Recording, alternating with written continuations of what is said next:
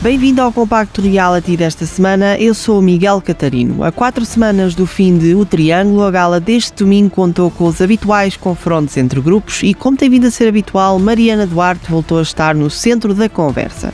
Mariana e Carolina Aranda ocuparam a pirâmide verde desta semana e, em vez de garantirem logo uma imunidade, foram desafiadas pelo mestre para um dilema.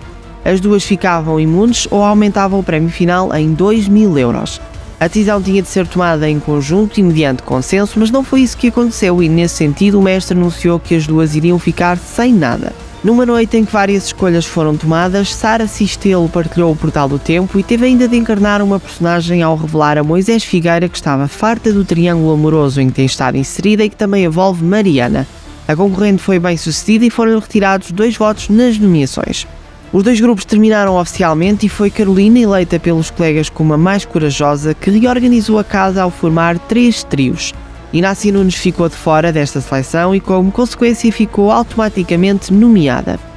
Lara Muniz e Rafael Mota foram os primeiros salvos da expulsão. No duelo final, a escolha recaiu na saída de Tamara Rocha com apenas 28% de uma votação para salvar.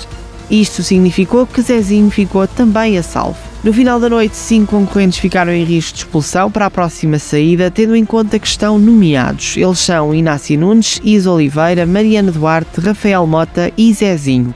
A votação é para salvar e podes votar na sondagem HiperFM disponível no site e redes sociais.